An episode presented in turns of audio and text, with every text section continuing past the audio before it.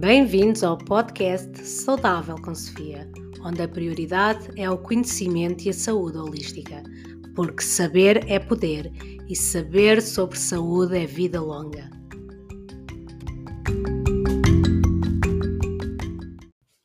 Ferro, a deficiência que atinge principalmente mulheres.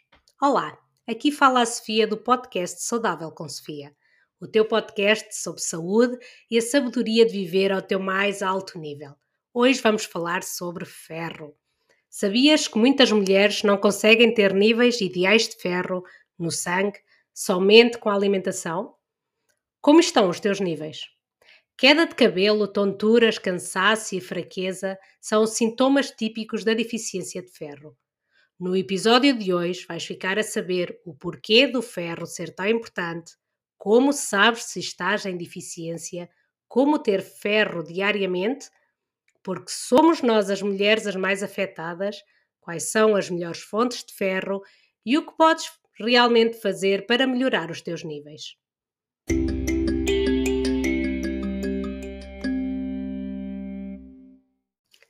Onde é que precisamos o ferro no nosso corpo? E quais as funções são dependentes do ferro? E que sem ele uh, simplesmente não acontecem ou acontecem de forma deficiente. O ferro é essencialmente importante para o transporte do oxigênio e dióxido de carbono no nosso corpo. É a função mais conhecida, certo? É um micronutriente essencial à vida. Ele é necessário para a formação dos glóbulos vermelhos e estes são necessários para que estas trocas de gases nas nossas células ocorram. Trocas estas que são essenciais à vida. Se temos pouco ferro, vai haver menos glóbulos vermelhos e, consequentemente, as nossas células, dos nossos músculos, dos nossos órgãos, todos os nossos tecidos, não vão ser fornecidas com oxigênio, nem lhes será retirado o dióxido de carbono. Dois processos de extrema importância para a saúde celular. Se tens pouco ferro, as consequências são visíveis. Os sintomas mais conhecidos são cansaço, tonturas, a falência de tecidos não essenciais, como o cabelo, as unhas, e em casos de deficiências prolongadas, problemas mais graves de saúde. O ferro é também, desta forma, muito importante para os músculos, por exemplo, e então vai influenciar na tua performance no desporto, para o teu sistema digestivo e a tua saúde cardiovascular. E muito interessante principalmente para nós mulheres e não tão conhecido, é o facto do ferro ser também importante para a produção hormonal. A produção, por exemplo, da hormona da tiroide, a tirosina T4, a T4 é dependente de ferro. Super importante manter bons níveis de ferro no corpo, principalmente para aquelas mulheres que já têm problemas na tiroide. Estas mulheres têm que estar extremamente atentas a estes valores. Uh, o nosso corpo não consegue produzir o ferro, por isso, este tem que ser obtido através da alimentação. Uma pessoa normal, em média, precisa de 10 mg de ferro por dia, sendo homem, ou 15 mg se for mulher. Embora este valor esteja também relacionado com o estilo de vida de cada um, com o tamanho, o peso e hum, se faz ou não exercício, todos estes fatores fazem diferença. A tua idade, se estás na idade fértil, se estás grávida, precisas, neste caso, mais ferro ainda. E quem é mais atingido pela deficiência de ferro, então? As mulheres. E porquê? As mulheres, devido à perda de sangue mensal durante o período, uma mulher pode chegar a perder eh, por período 50 a 100 miligramas de ferro, quando o período é mais intenso o que é realmente muito, e também há outra razão ainda. As mulheres também são mais atingidas porque normalmente também somos nós mulheres que comemos menos carne e principalmente menos carne vermelha. As pessoas que se alimentam de forma vegana ou vegetariana são estatisticamente mais afetadas. Não quer dizer que só a carne tem ferro, mas porque a maioria das vezes não, as, estas pessoas não fazem atenção a boas combinações para aumentar a absorção de ferro necessária. E um aumento de ferro numa alimentação vegana ou vegetariana é também acompanhada por um aumento de calorias e uma maior eh, necessidade de, de produção de insulina. Logo, não é assim tão fácil atingir estes níveis sem ter outros prejuízos. E além disso, existe- existem substâncias que diminuem a absorção de ferro e essas substâncias também estão mais presentes nos alimentos que os vegetarianos e os veganos usam no seu dia a dia. Então, o conjunto mulher e vegana, ou mulher e vegetariana, deve-se fazer eh, uma atenção especial. Uma mulher que se alimenta eh, de forma vegana deve ter uma atenção especial eh, nos seus níveis de ferro. Fazer medições regularmente para conseguir ter noção de como está o corpo e se é necessário suplementar. E quando falamos de ferro baixo, podemos falar de anemia, mas nem sempre esse é o caso. Os valores podem estar baixos, podemos ter os sintomas mesmo antes de chegar a uma anemia. E esta sim pode vir junto de outras complicações. Por isso, ser importante saber os nossos níveis de ferro com frequência. E quais são, então, os valores que precisamos saber numa análise sanguínea para ter o diagnóstico? Quais os mais importantes? O valor da ferritina. Este valor mostra-nos o quanto ferro, eh, o quanto a quantidade de ferro que ainda temos de reserva. Se esta está baixa, o corpo já está a trabalhar a meio gás.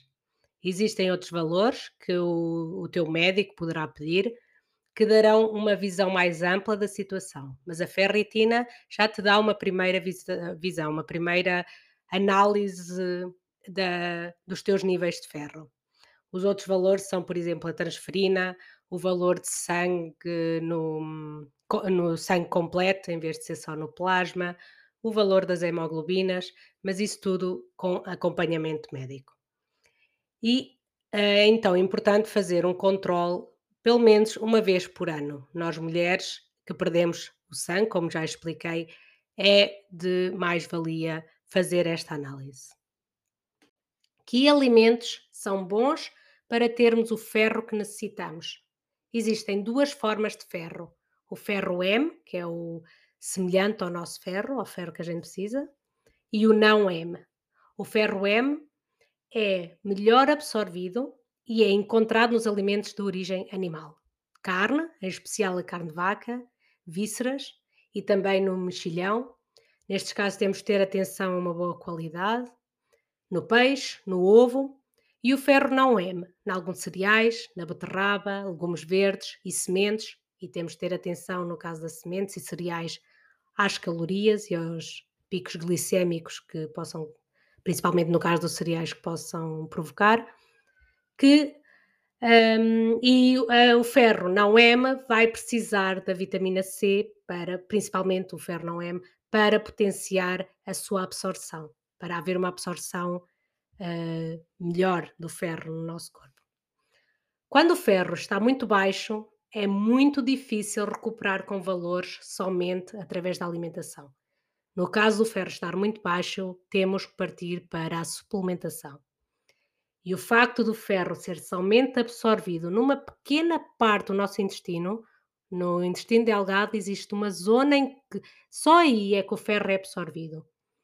Então, a saúde de- deste pequeno pedaço de intestino delgado tem que estar boa, não é? Se esta zona do intestino estiver inflamada, não ah, vai haver absorção de ferro, mesmo que te alimentes de boas fontes de ferro e que use suplementação. Por isso é importante, no diagnóstico de níveis baixos de ferro, ter em conta a saúde do teu intestino.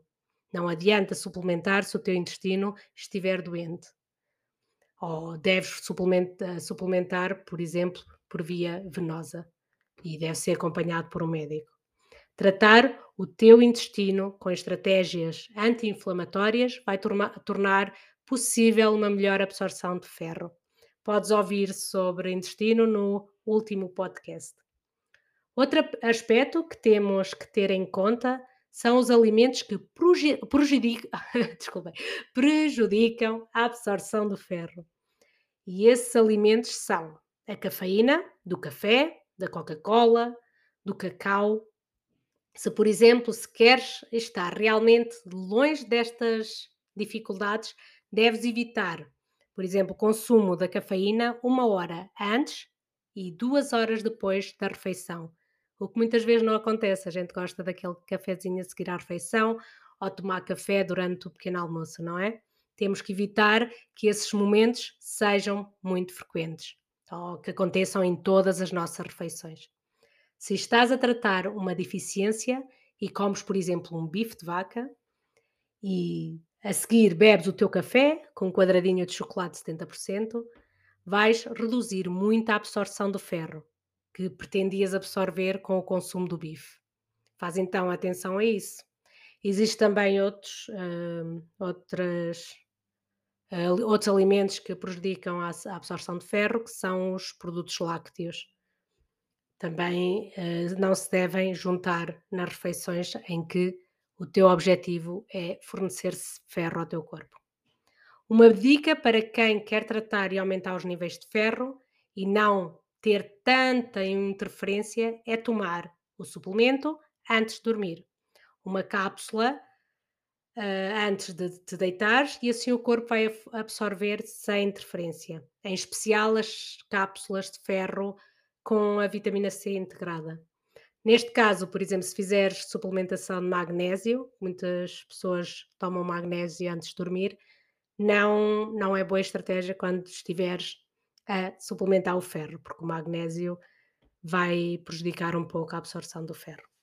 Outras substâncias que diminuem a absorção de ferro são alguns medicamentos, por isso, se tomas medicamentos com regularidade, deves perguntar ao teu médico se, se algum desses medicamentos vai interferir na absorção.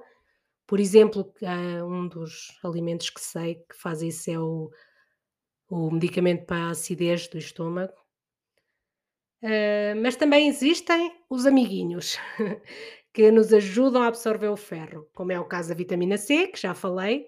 Existem muitos estudos que provam isso. Se tomares ferro ou uma refeição rica em ferro junto com vitamina C, aumentas a absorção em 50%. Por isso é importante, quando suplementas, escolher cápsulas de ferro já com vitamina C ou então tomar a vitamina C juntamente.